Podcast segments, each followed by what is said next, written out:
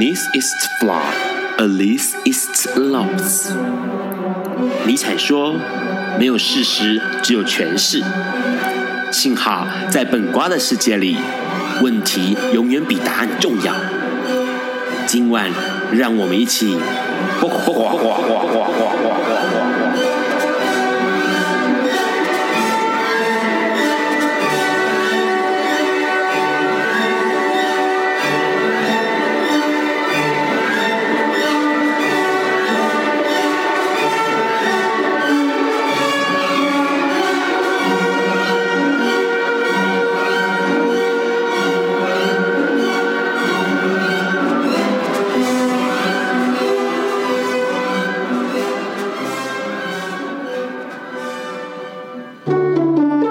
大家晚安，今天是每个月第一个礼拜四，现在是晚上九点钟。你所收听到的是《笨瓜笨瓜秀二点零》，我是 Ron。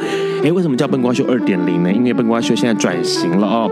那过去之前一开始会听到 Ron 报这个礼拜重要的新闻，那当然还有每个每次节目里面都会出现到的这个历史上的今天哦。那之后在笨瓜秀二点零里面呢，这两个桥段是没有的，改成由 Ron 来介绍一本好看的书哦。那这次呢，其实 Ron 挑了。一本书要跟大家来聊一聊，是很多人应该都哎，也许有人看过电影叫做《列车上的女孩》。哎，这个小说跟电影其实都卖翻了哦，很多人都知道这个电影的名称，然后也有人看过这本书哦。其实这本书为什么它这么厉害的原因，是因为它是一本悬疑小说。然后呢，重点是里面的悬疑的桥段跟悬疑的方式哦，其实跟过去的悬疑的呃逻辑不太一样。那怎么不太一样呢？其实这本书在这个。可能有人去翻了这本书之后，发现到说哇，前面这个推荐的人好多哦，然后每个都超厉害的。比如说呢，哎，史蒂芬金啊，大家都知道恐怖小说家史蒂芬金，他就直接在这个他的这个网络上面，应该就是也许是 Facebook 或者是其他的 Twitter 上面，就直接在凌晨四点写了说，这是非常厉害的悬疑小说哦，害他整个晚上都彻彻夜未眠哦。然后重点是这个女主角她是被设定在一个是酗酒的呃女孩，那然后呢？这个酗酒的口吻非常的完美哦，这是被斯蒂芬金所赞叹的。那这个瑞斯威斯彭他也公开的推荐说，这本书啊，《列车上的女孩》，她说这个作者哦，博拉霍金斯，我不知道你是谁，但是你让我看了书看了一整夜都没有睡觉哦。那当然，其他的不管是《今日美国报》啦哦，或者是像是美国娱乐周刊，或者是像是金融美国的《金融时报》，美国。呃，纽约每日新闻都不断的提出好评，对这本书表示赞叹赞赞赏有加哦。那当然，欧普拉他也在他的书评上面写说，这本小说书的粘粘稠度太强了哦，啊，你会恨不得这个 老天降大雪，让大家不能出门，所以可以在家里面读这本书哦。那这本书的作者是呃柏拉霍金斯，其实这本书其实蛮有趣的，因为他用一个很特殊的方式在做行销。一开始的时候，他先让这本书在几个月前先发送试试阅阅。哦，就是章节的试阅，然后在读者圈传开来之后，累积了口碑之后呢，才开始贩售，才开始卖。那从二零一五年开始，一直销售之后，一直到现在，已经呃全球销售破个十百千万十万百万千万一千多万本哦。那这本小说其实它讲的是一个呃在列车上的女孩，然后她看到了一个这个可能是命案的现场，然后。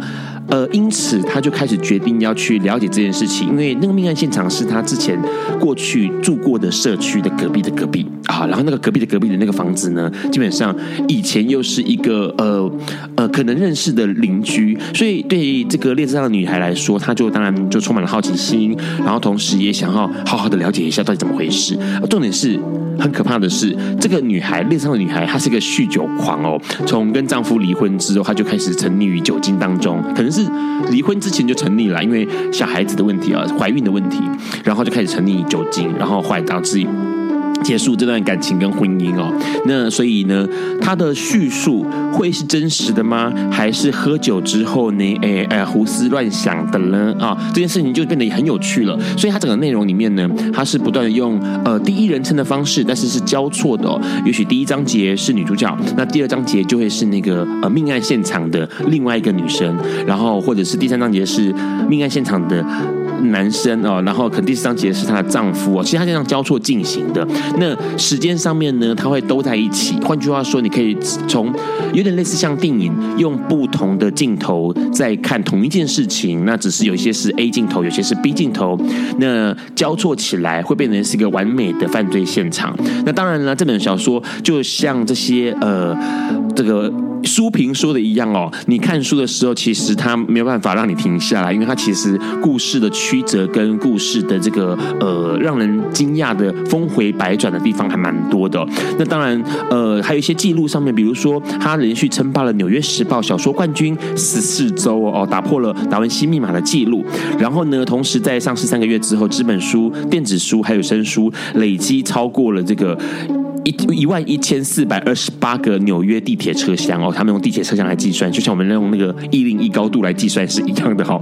然后呢，同时也是英国出版史上面占据排行榜冠军最久的小说，平均美国这个六秒钟就卖出一本。然后亚马逊书店呢，有万人。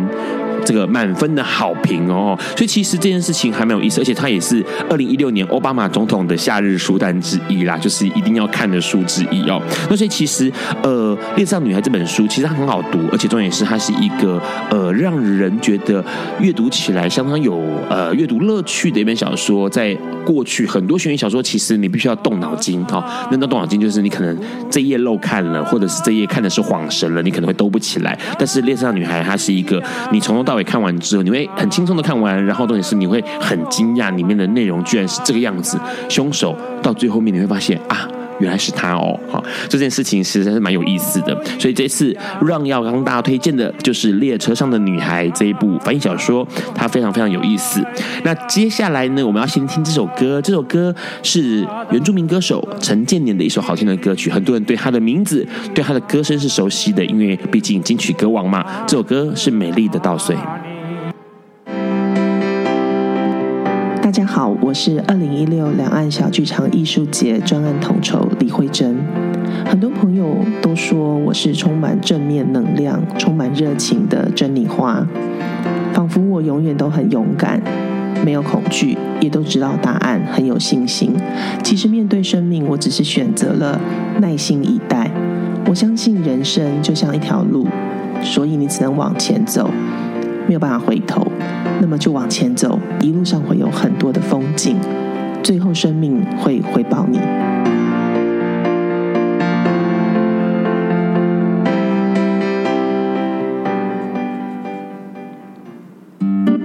Hello，你现在正在收听的是《播瓜笨瓜秀二点零》。刚刚先听到了一首歌，陈建年《美丽的稻穗》哦。这首歌是收录在二零一一巴利瓦格斯这个唱片里面，唱片封面很厉害哦。哈，这个陈建年像是上帝一般投放光芒降下来，然后南王姐妹花两个人就像花神一样簇拥了他的一个封面哦。那当然，陈建年的歌声呢，在过去很多人都熟悉他的歌声，因为他拿过了这个金曲奖哦，最佳。这个演唱哦，原住民方言演唱的这个呃，算是歌王了哦。那所以很多人对于他的歌声是亲是记忆深刻的，而且重点是他拥有原住民嘹亮的歌喉，所以很多这个其实说实在话，很多平地人会很羡慕原住民的歌声，跟他们的这个节拍跟韵律，就很像国外的人会羡慕黑人哦，他们的节奏感超级好的哦。那当然呢，会播陈建年的歌，表示我们今天的来宾也是一个原住民，很厉害哦。这个原住民叫做卡照，来自我介绍一下吧。大家好，我叫卡照，呃，我是来自台东跟花莲的阿美族。那呃，后来搬到高雄去之后，在高雄就学，然后到台北就是工作。那曾经有一段时间，我呃很开心可以回到东部去服务我的族人。那因为后来因为求学的关系，又再度回到北部来工作。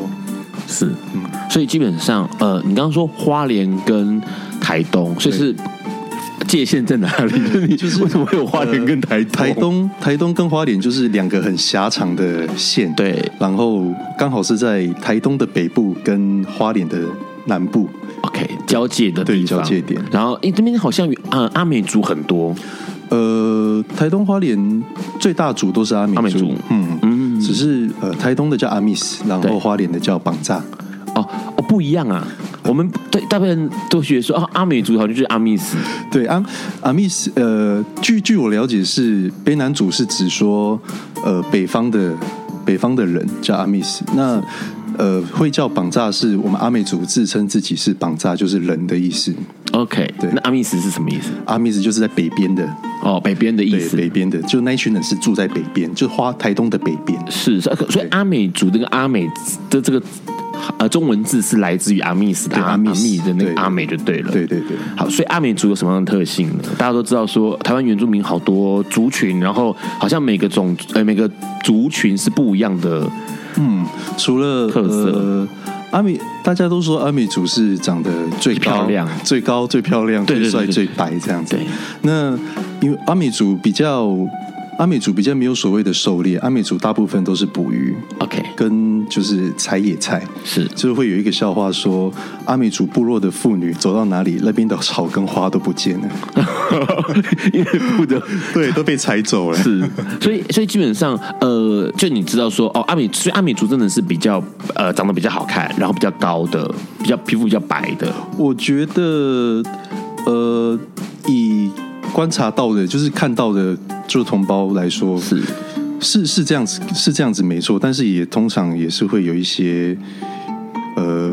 我们会说半残呢、啊，就是说男生不到一百七半残，然后女生不到一百六半残，不到一百七就半残。对，以阿美族的标准来说，哦，所以阿美族那所有的呃族里面，就是我们台湾目前原住民里面，阿美族真的是最高的嘛？平均身高？对，平均身高应该是阿美族是最最高的。嗯，好，感觉起来其实很有意思，因为待会我们会多聊一聊。今天会请到卡照的原因，是因为啊，他之前一份工作，他刚刚说了，从这个呃部落里面 OK 离开之后，到高雄念书，然后后来在台。工作，嗯，OK，那中间有一段时间回到部落里面再去呃服务当当地的这个同胞们哦。那可是问题是呢，其实很有意思，因为他后来做的一个工作是跟目前啊、呃、去年的时间里面呢，蔡英文提到了转型正义是有关系的。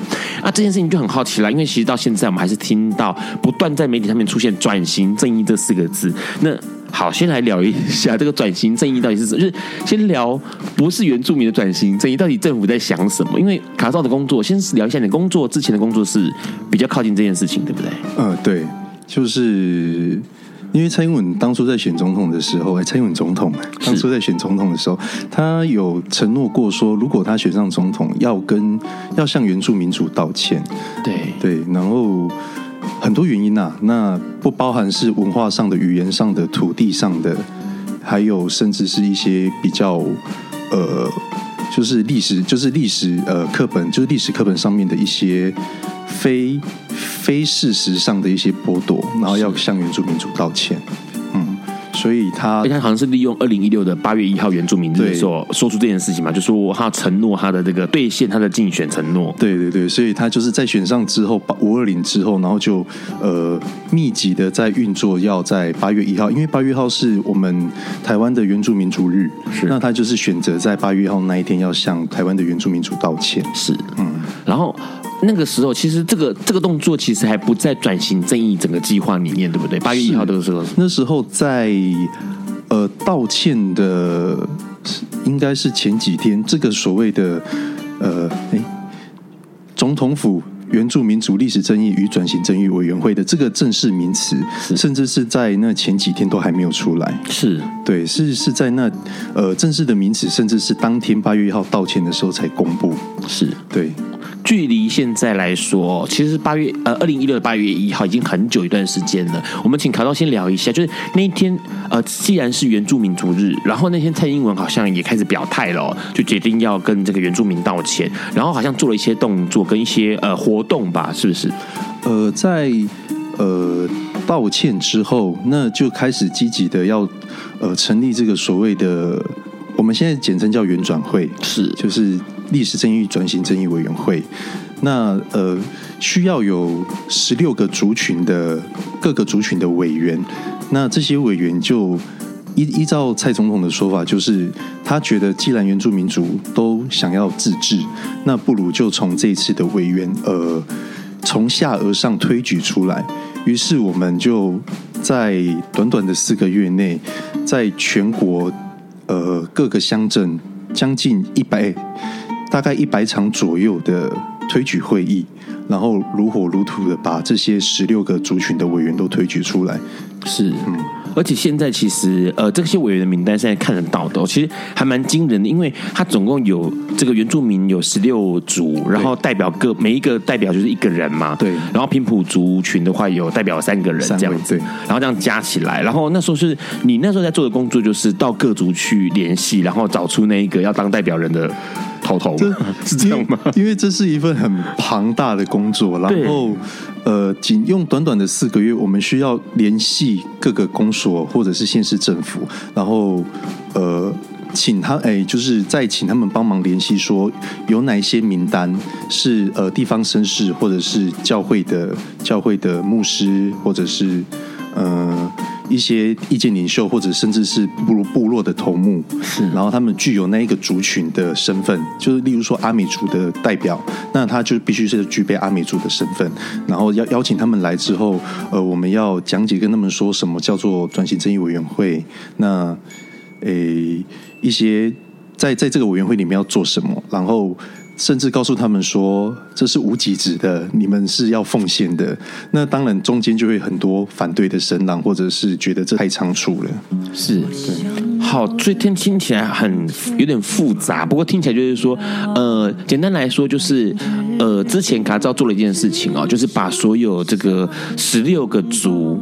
的人挑出来，找出来，然后找出来之后呢，要告诉他们说你们要做什么，然后这件事情就好像开始可以动了。对，但问题是，他们这些人、这些代表们都大有声望，OK，也有大有身份的，然后把他们丢在这个原转会里面，到底他们原转什么？我们待会要请卡照跟我们多聊一下。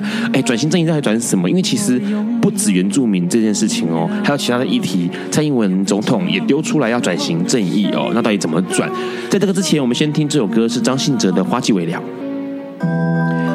哦，花季未了，你却走了，泪在掉。哦，正义转型未了，你却走了哈。现在你正在收听的是《播瓜笨瓜秀》二点零。刚刚我们先提到了转型正义，哎，原住民这个阿美族卡兹奥告诉我们一件事情哦，之前他这个协助政府做了转型正义这件事情。其实政府目前哦，全台湾。政府中央规定呃认定的这个有十六个族群，这十六个族群包括阿美族、泰雅族、排湾族、布农族、卑南族、卢凯族、周族、下塞族，然后塞夏族，然后雅美族、少族、噶玛兰族、泰鲁格族、萨伊莱莱雅、塞奇萨奇莱雅族，OK，赛德克族，那还有这个拉阿。鲁瓦族，好难念哦。好，然后好，当然这可能就比较少听到了。比如说卡纳卡纳富族，OK，这是这个呃中央政府认定有十六个族，那地方政府也有认定两个族，就是西拉雅族那跟大满族哦。那其实蛮有意思，就是说呃卡照必须要在这些族群里面，然后找出代代表性的人物，然后加入转型正义刚刚说的那个原转会对里头，他们进来原转会知道做什么？呃。这个原转会大致上是会分成五个小组，是呃语言、文化、历史，然后目前最夯的土地跟和解小组，那分别就是做相关里面的东西，然后针对可能是针对个案，或可可能是针对通案性的，那例如说是土地的部分，呃传统领域的画的画设办法，或者是传统领域啊，然后原住民保留地之类的，那针对以前。如何被如何被呃政府或者是怎么样子被收走的？对，被收走的。那要怎么还？或者是如果不还的话，怎么补偿或赔偿？这样子是嗯，哎，所以基本上我们比如说在上个月、上个月还上两个月看一个新闻，呃，好像某个地方，然后它原本是那个房舍，后来可以盖房舍，然后还可以做民宿。嗯，然后原住民这边，然后他们就觉得这件事情有意义了，因为之前那个地上面是政府是不准他们盖房舍的，然后现在是确定是可以盖房舍，而且那个那那一个房子的聚落就有自己的部落名称，可以算是可以成立一个地方这样子。嗯。对这件事情，其实应该说转型正义，好像刚刚其实提到涉及到的地方，目前最多人关心当然是土地上面的实质上的东西，对，然后还有一些文化上、文化面上的东西。嗯，换句话说，政府是想要怎样？就是把你觉得那个政府的态度是什么？就是我我觉得政府应该是企图，就应该应该这么讲，呃，政府企图让诶实时还原。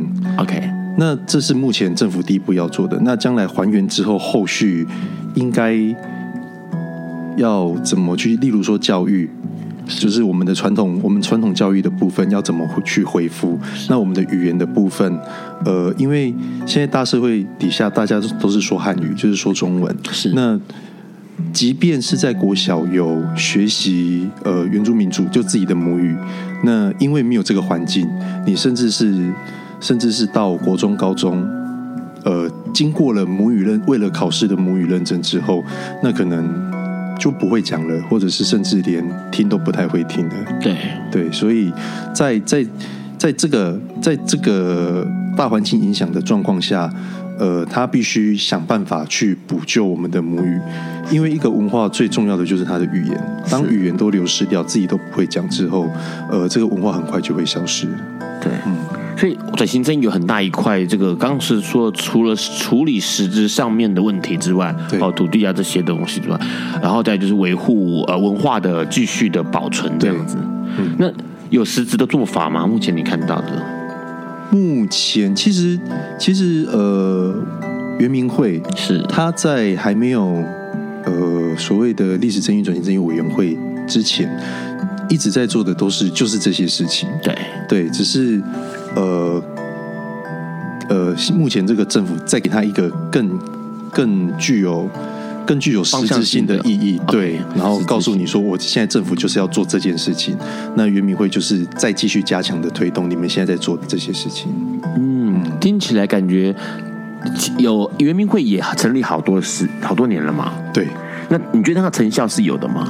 我觉得呃。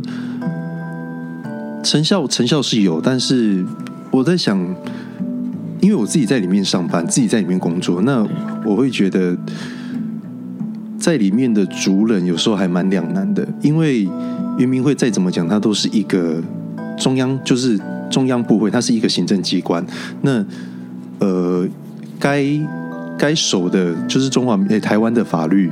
该守的一些规定，他必须要去遵守。那与各部会协商的结果，有时候没有办法让主人接受。但是，其实有很多事情不是原民会说了算，是原民会再怎么说都没办法算。那因为它涉及到土地，可能就是农委会，然后教育教育部，然后文化的部分，然后甚至于劳工劳动部。它我们我们有一个所谓的碎石祭仪假，那碎石祭仪假目前是就是在你的祭典内的日子，你可以休一天啊。有然后有些主人就反映说，一天根本没有办法回去参加自己的祭典是不够的。那我们必须再去跟各部会协调，说我们可不可以延长成三天，或者是甚至更长的时间，都需要去跟各个部会可以说是打仗。对对，然后才可能会有一点点的成果，但是这一点点的成果，或许呃族人们不会满意。对对，因为其实刚刚卡照提到一个很重要的事情，比如说像我们最常听到的就是祭典这件事情，有些的祭典可能是一天就结束，有些祭典可能长达一个礼拜。对，那。如果就现在来说，所有在上班的呃上班族们都知道，哎，我上班是不可能请那么长的假。对，那其实动用自己的年假、特休这些东西，可能也不够。那假设今天有一个帮助跑出来，是这个呃，因应原住民必须要参加这些祭典，因为祭典是一个很重要的文化的展现嘛。对，那那个传承是重要的。那好，假设今天有的话。做不到位也没办法，你告诉我给我一天假，问题是好了，我的族群，我的族部落就是那个祭典，就是一次就是要弄个五天，那我就一天，我用回回去第一天就结束了。对，那这件事情就很困扰，因为说实在话，对于呃原住民来说，当然呃会希望大家都参加到几点，可是问题是呢，是现实考量上面也不够。对，这个这样的情况，你觉得是算不算是一种呃目前社会对原住民的歧视啊？因为或者是那个态度，因为我们好像用一个我们常理。判断的哦，就是周休二日六日，然后其他时间就别再说了。得到态度在面对一件可能会有特殊需求的，呃，其实还蛮多呃，有打电话进来反映的主人，他们会说他们的老板不给他们休这一天假。对对，那甚至有一些人是曾曾经有发生过，就是他请自己的假，加那一天假回去，回来就不用上班了。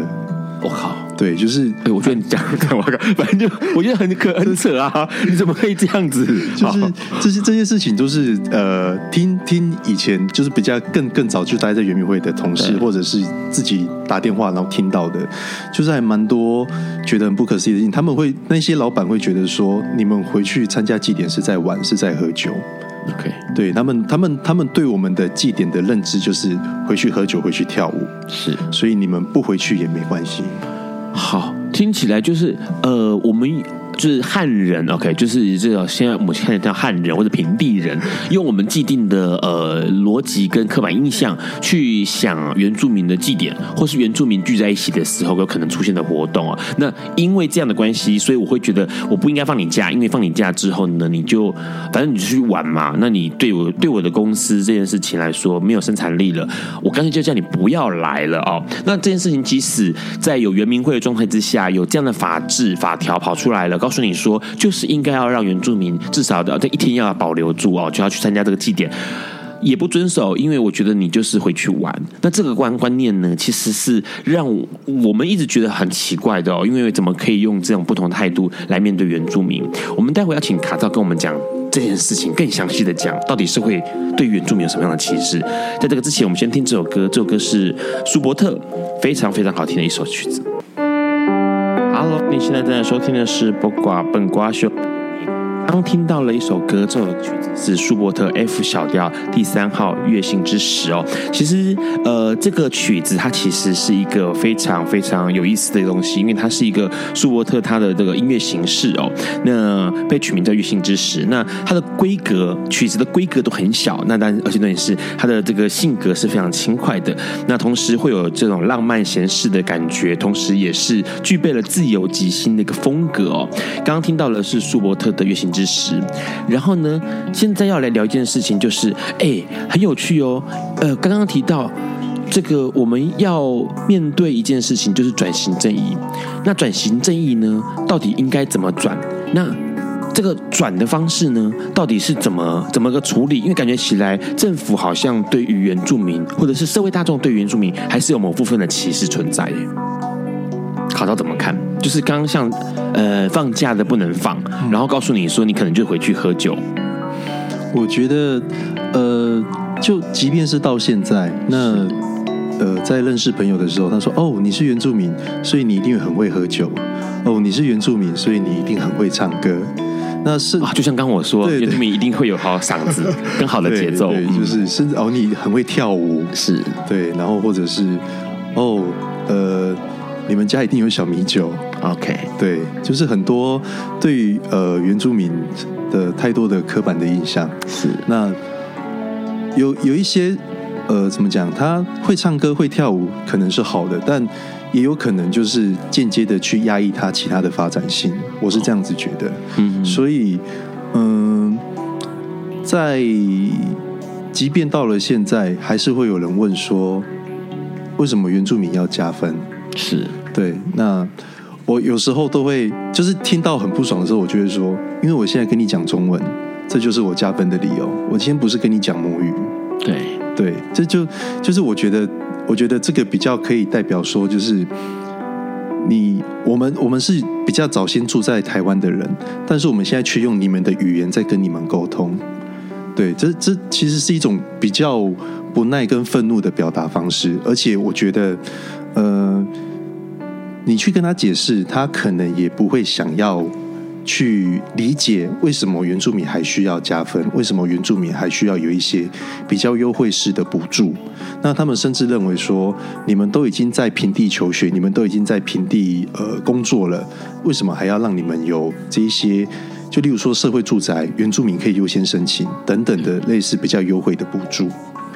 但是其实这个是算是一种，你觉得这样是好的吗？它是一个公平对待的方式吗？我觉得在，因为因为其实所谓的原住民加分，呃，如果你是长期生活在部落，甚至于念书都在部落的人，你以以我那个时代来说，你很可能大学联考只考一百分，OK，那就算加了分，你也没有大学可以念，对对，那你就必须被迫。从部落离开到平地到都市，去跟呃平地人竞争，去跟都市的人竞争。那可能你小时候又没有比较好，因为在部落，在部落或者是在山上，可能老师会比较放松，比较不会功课逼得那么紧。那你到呃都市之后，可能成绩会跟不上同学。那政府为了政府为了让呃原住民的大学生就是可以增加，让他们受到所谓的高等教育，然后比较有机会可以在社会上的所所谓的高呃高层的社会崭露头角。那政府就以加分的方式帮助那一些比较辛苦的的同胞们、族人们去念大学，然后希望他们可以以他们的所学所长，然后再回到部落里面去发扬光大。是因为其实呃，以前让在念书，在宜兰念书的时候，我们班上就非常多的原住民朋友。那比较有趣的是，其实他们很长没有办法上课，原因是因为他必须要帮家里面的事情哦，嗯、可能今天要收割什么，然后明天要干嘛的，反正就是很多农务要忙，或者是一些呃家里面的事情要做。那这件事情其实蛮让人蛮惊讶，因为他变成是他上课的时间变少了。对，那换句话说，他们必须要加倍的用功，才有办法念到比较多的、比较好的分数，或者是比较好的呃呃评测的成绩。那这件事情其实呃很多人都知道这种状况，所以换句话说，对于那个呃考试可能会有一些加分的状况来说，其实算是公平的，因为毕竟他们需要他们换句话说，他们呃获得的东西比原著呃比平地的人来说要少很多。对，那必须要有一些这样调整。可是像这样的情况之下。你会觉得卡扎会觉得说，像这样的啊，比如说被被加分了，或者是原住民面对到这些东西，各式各样的情况，看起来算不算是一种弱势？就是原住民，你觉得他是弱势吗？我觉得，呃，我觉得以现在的社社会来看，原住民他在一些比较中中基层的社会，他，嗯。比较有机会发展，因为大部分像像我看到的部落的主人，很多都是爸爸是做苦工的，或者是然后他就可能国中毕业，然后高中就不念了，就跑去跟着爸爸一起做苦工。那他呃出了社会之后，只能在只能就是一样就是做苦工，没有办法再往上爬。那其他一些比较会呃想要脱，应该说脱贫的。原住民的家长，那他们就会逼着小孩子一定要念书，自己拼死拼活都要，就是让小孩子完成学业，然后也行。那这些通常通常这些小朋友就会比较用功读书，那也会希望就是将来可以呃有一个比较好的工作，然后可以帮助自己的家里脱离贫困。那刚可能是因为在原民会的关系，我看到还蛮多就是。很多很非常优秀的就是同胞，是他们不管是在台湾念书，或者是国外硕士、博士这样子回来，然后都愿意投身到呃，他可能在国外或者在台湾的私人企业有很好的发展，但他都愿意呃考公务员，然后进到圆明会，对，然后希望可以为族人做很多事情。所以圆明会对你来说，就是你看到你进过圆明会嘛，嗯，你看到圆明会其实他是有在做事情的。对，就是他们对于整个族群来说是，他们他们对于自己的族群或者是整个原住民族都会都很有抱负。那他们也希望说自己做的事情是实质上对原住民是有真正帮助的。嗯嗯。换句话说，假设今天，呃。这样说，因为过去让做了很多的同志平权运动，同志以前是弱势，那现在看起来不像，比较不像弱势了。那当然是努力走过来的。那现在原住民来说，还算是一部分的某种程度上的弱势。呃，在在语言上，在文化上，在甚至在土地上，是都还蛮。还没有，大家还没有争取到自己想要恢复的那个样子。那如果这样子算是弱势的话，那其实原住民蛮弱势的。但是因为政府的这一些呃比较优惠的措施，其实也培养了蛮多呃优秀的原住民。是，那这些原呃，如果只看只光看这些原住民的话，你要说原住民是弱势，其实也不难。嗯嗯，所以呃，感觉很像是一种。比较两极化的哦，就要么就要么就精英出现了，对，要么就是精英出现，要么就是很多是一样是还是做苦力，做苦力，然后呃学呃学问或者是那个知识水平比较低的，对，还是有存在，大部分存在，对，OK，所以看起来感觉好像并没有普遍的提升啊，就是这样算起来没有没有算是整个的原住民族群们一起提升，对，因为嗯，还还是蛮多父母亲他们不会。就是比较不会想那么远，是希望家里可以脱离以往的生活方式，然后看有没有办法去努力的改善。那小孩子他跟着父母亲一起去做事情，那他就一直保留在那个状态。对对，那呃，就其实那那个状态还蛮难改变的，也不是说今天我们一个。一个外人，一个社工师，或者是一个什么政府的官员过去说我要改变你，然后这个家庭、这个这个生活环境、这个生活的方式就会被改变。所以在 在社会上，他呃其实还蛮弱势的，包包含就是大家觉得原住民很会喝酒，或者是原住民爱喝酒，所以呃他本来就就是他本来就比较。就只能做非非知识性的，或者是对比较苦力性的工作，那又又被冠上这种你很会，你很爱喝酒，那可就是觉得你就是蓝领的，对对对对，不可能变白领啦。对，然后对，然后也可能比较不会用你，是对，就怕你突然喝个酒，然后人就不见了。嗯嗯，都都这种这种情形都还蛮常发生的。是，嗯，因为其实有一件事情还蛮有意思，问问看卡照的想法。因为基本上，因为你是原住民朋友，然后同时因为你在这个原民会工作，然后同时也处理到转型正义这件事情，所以呃，对于台湾原住民多数原住民的一个想法，你可能会有概念。原住民会愿意，就是现在目前原住民会愿意或者会会想要改变目前的生活方式吗？就是不管是生活环境，或者是生活方式，或者是说，呃，愿意接受多大量的资讯进到部落里面吗？还是他们觉得说我想要维持原本的样子？我多数的原住民是怎么想的？我觉得，呃，比较，我觉得比较，呃，年长一辈的那些老人家，对，他们希望部落维持比较自然传统的方式去运作。对，那因为我们。我们的概念并不是呃土地私有化或者是所谓的所有权，我们没有那种概念。我们的呃概念是分享，是我们今天捕到了鱼，捕到很多鱼，我就会请大家一起来吃。那我今天呃哪里有什么东西，我就会告诉大家。我们并不会去把它圈起来说哦，这边都是我的。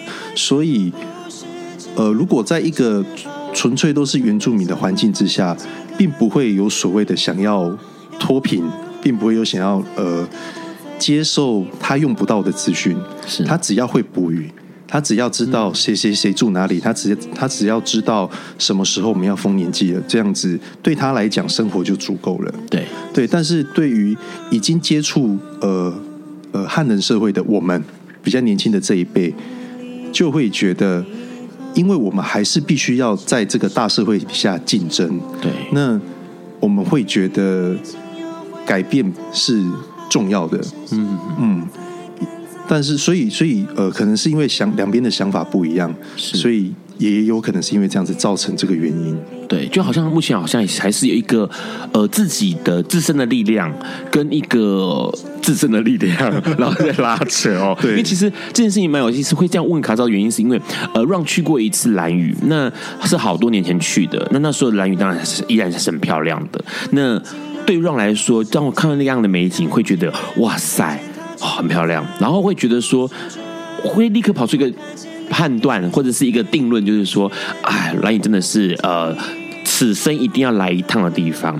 可是，当了解了兰屿的人们，其实并不那么希望被开发，同时也希望也也了解到说，蓝屿曾经 OK，尤其大家都知道嘛，核废料往那儿丢 OK，然后他们其实也一直为希望维持更传统的方式在生活的时候，另外一个声音就跑出来，就是希望大家都不要去蓝屿，即使它很美，也不要去。OK，因为你去了观光客，就会带来呃，也许是污染，也许是是干扰，也许是各式各样的影响哦。那这些东西其实就变成两难，因为它是那么的漂亮，那又那么希望能够让大家看到这样的美景，同时又希望它能够继续保持它这样的美景哦。那这当然这是一个呃观光客看到蓝屿的两难。那相信观光客都有这样的两难呢，原住民自己可能就有更多的这样的两难哦。希望能够更进步，当然也希望能够回归到最原始、最传统的那样的生活方式哦。待会我们要继续跟卡照来聊一下，因为其实原住民目前来说在社会当中，在这个平地生活当中，其实蛮常看到的。那原住民跟平地的朋友们要怎么样相处，或者是说平地的朋友们该怎么样跟原住民相处会是好的？待会我们要跟卡照多聊聊。在这个之前，我们要先听这首歌是苏打绿《雨中的操场》。大家好，我是高华丽，我是一位剧场演员。当剧场演员这么多年，让我体验到最深的一件事情就是，每个人都是一段很精彩的故事，所以千万不要轻易的看清跟否定自己。希望大家都可以勇敢的做自己，知道自己的目标，然后一步一步的前进。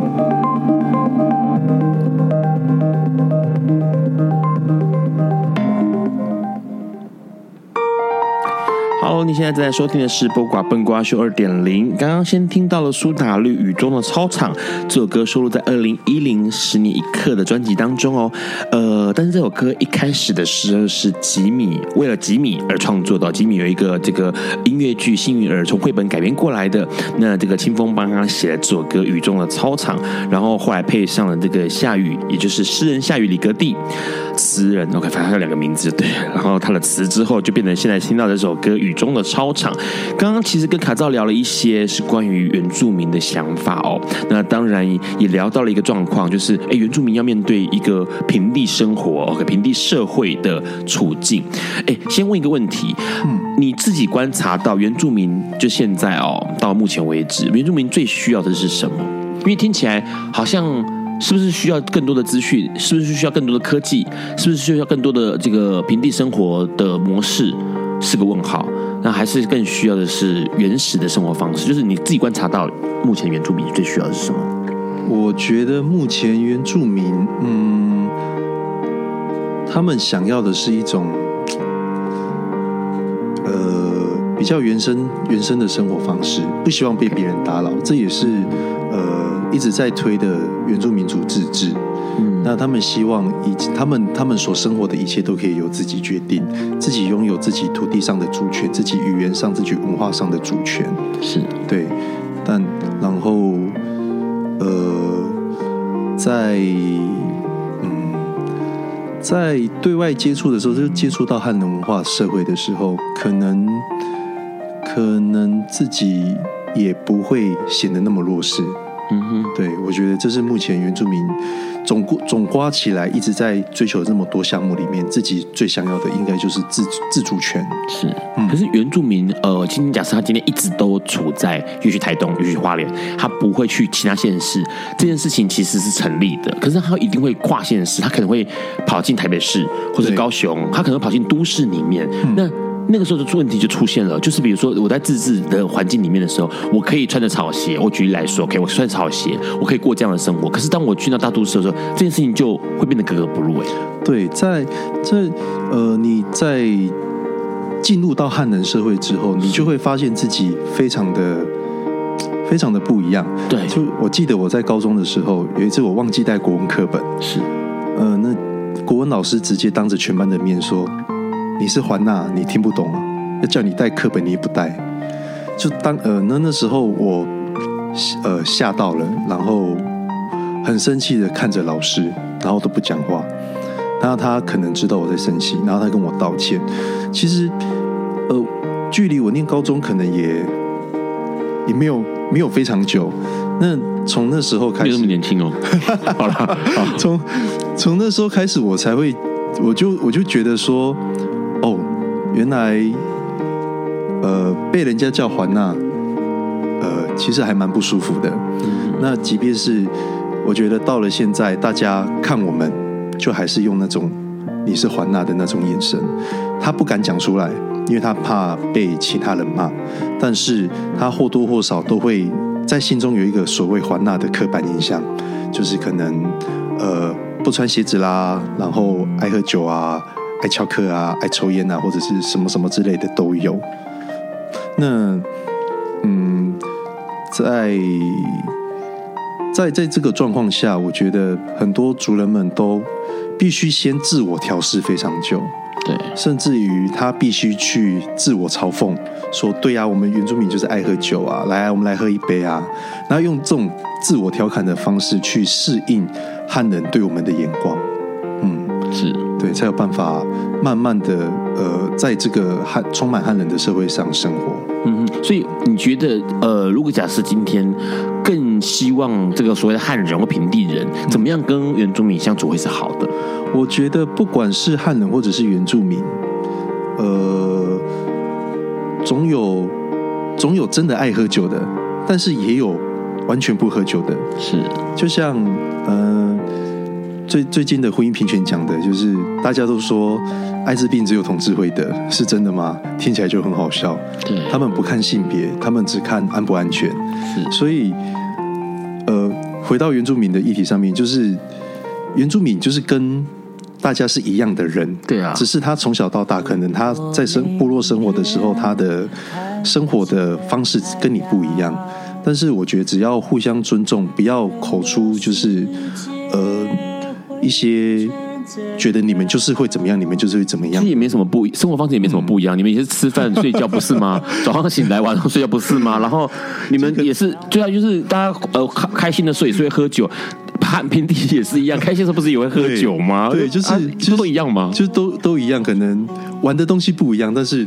也就是玩，那喝的东西可能你喝啤酒，我喝小米酒，那都一样。对啊，所以你只说你们是看的是山，你们看的是可能是常常在海河边、溪边，啊，然后我们可能是在看的是建筑物，就是这样，就顶多只是差异在周遭的 OK 那些东西不太一样。其实其他生活模方式模式都都都大部大部分都是一样的。对，所以不不需要刻意去呃。带带着一点嘲讽或者是恶意的去说，呃，原住民是呃怎么样怎么样，怎么样怎么样怎么样，对对对。像我常就很多人跟我说，你是原住民一定很会喝酒，那我就为了这句话就常喝到酒醉吐。其实没有，对，其实没有很会喝。对，因为其实这是说实在话，我觉得这件事情很很奇怪哦，就是但问题是，其实你你那你个人觉得啦，喝酒是一个赞美吗？会喝酒是个赞美吗？我觉得会喝酒。会喝酒，对于爱喝酒的人来说是个赞美，是，但是他转换到另外一个情境，在工作上或者是在。不需要喝酒的场合，可能听起来就有点讽刺。OK，对，哎，很怪哎，在原住民身上讲到会喝酒或是爱喝酒这件事情，感觉起来会是负面的。可是如果假设我们回想一下《天龙八部》里面，金庸说到了这个乔峰，OK，或者是萧峰，很会喝酒，哇，是豪气干云的一个铁汉子哦。其实为什么会有这么大的落差啊？都是爱喝酒跟会喝酒哈。对，对不对？我们说到乔峰，每个人想说哇，好酒量。是一个汉子，可是问题是呢，当说到原住民好酒量的时候，就会说：“哎呦，这个是爱喝酒的。”就哎呦，这个爱喝酒可能就工作做一做，然后就跑去喝酒，就不做了。所以其实那个价值观是很有意思的，其实都是同样一件事情，同样一件一个评语。可是问题是呢，对于呃价值观上面来说，就有很大的落差。我们就会用这样的眼光看原住民，跟用这样的眼光看金庸小说中的呃这个铁汉的一个角色哦。其实这件事情还蛮有意思的。那。换句话说，如果假设我们把这些价值观拿掉的时候，其实都是一样的。喝酒就是喝酒啊，吃饭就是吃饭，睡就是睡觉。它其实没有那么多的差别，跟没有这么多的呃评断在里头。今天其实很高兴能够邀请到卡照来跟我们聊原住民的想法。这也是笨瓜秀开台以来第一个 第一位原住民来宾。因为 OK 之后还有一个原住民来宾，他是个教师哦。那其实很有意思，因为呃，听听。该族群的人讲的话，我们就会知道说，其实大家都是一样的，没有这么大的差别。对，今天很高兴能够邀请到卡照，谢谢卡照，谢谢大家晚安喽。